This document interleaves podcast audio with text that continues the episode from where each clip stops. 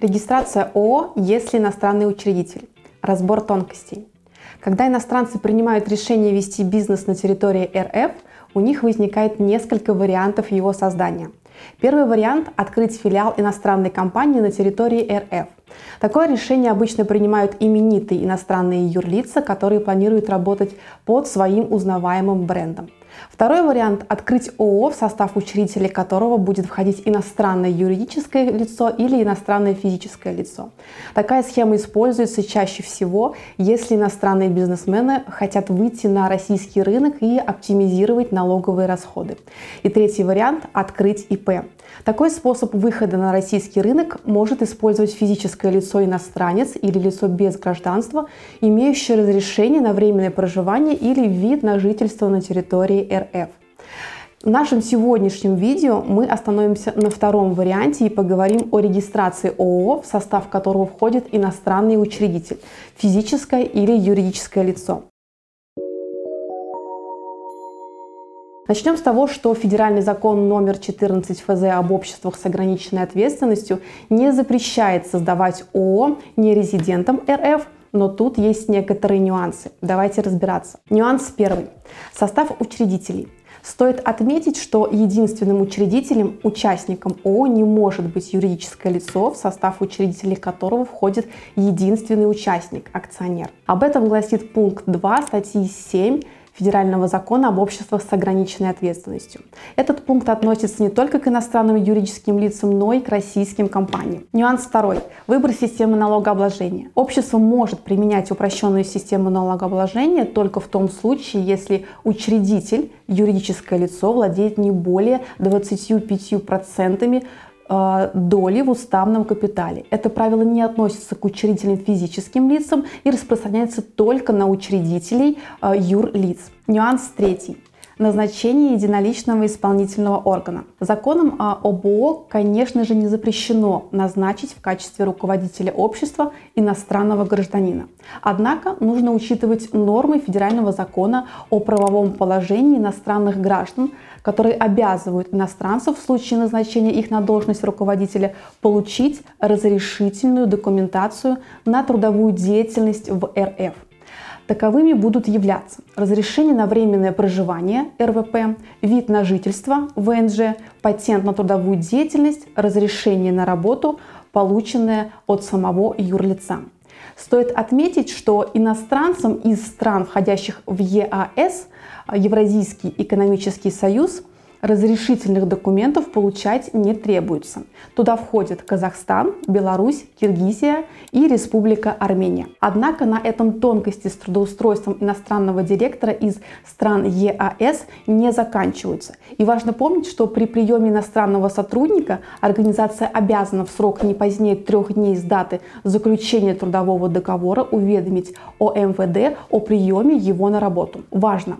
Несоблюдение требований федерального закона о правовом положении иностранных граждан грозит для руководителей и самого ООО штрафами, которые предусмотрены в статье 19 КоАП РФ. Они могут быть наложены на должностное лицо в размере от 25 тысяч до 50 тысяч рублей, на юридическое лицо от 250 тысяч до 750 э, тысяч рублей за каждого иностранного сотрудника. Нюанс четвертый. Ставка НДФЛ с дивидендов.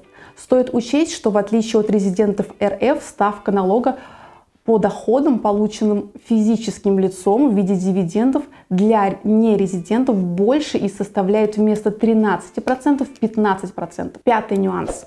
Нюанс в подготовке комплекта документов для регистрации ООО. Чтобы начать процедуру регистрации ООО с иностранным физическим лицом, для этого достаточно будет предоставить перевод его паспорта на русский язык. А, намного же сложнее обстоят дела со сбором документов, если учредителем будет юрлицо.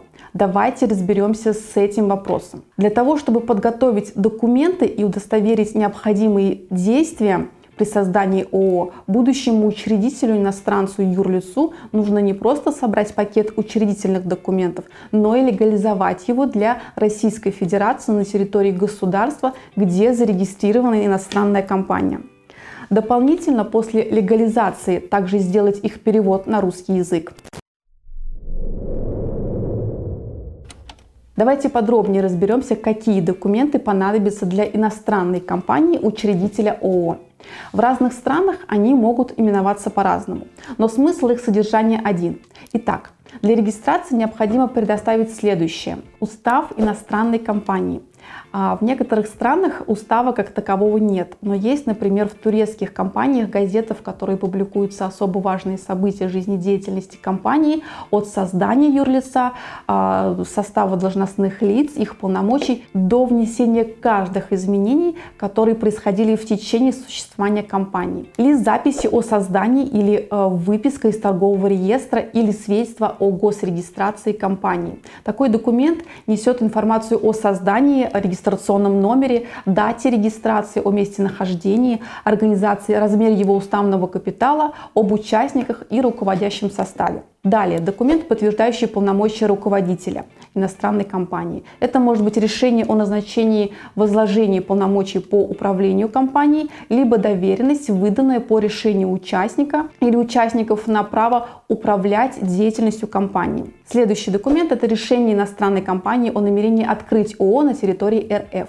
В таком решении отражается информация о том, что действующие акционеры решили создать ООО на территории РФ. Следующий документ – это выписка из реестра не старше 30 дней. Тут стоит отметить, что такую выписку запрашивает нотариус для, э, для заверения заявления на регистрацию и действует она в течение 30 дней с даты ее выдачи, в отличие от остальных документов, которые действительно в течение 12 месяцев с даты их легализации. Вышеперечисленный список не является окончательным и в зависимости от страны регистрации компании он может быть расширен.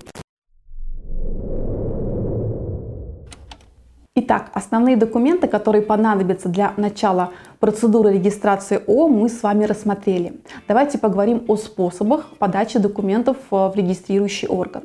Их может быть два. Первый способ – подать документы лично в ФНС. То есть заявитель, в нашем случае учредитель ООО, а, должен лично приехать в регистрирующий орган и подать пакет документов на бумажном носителе. Второй способ – подать документы у нотариуса через его ЭЦП. Это электронный способ представления документов. В данном случае нотариус удостоверяет личность заявителя, его подпись и передает в налоговую инспекцию документы.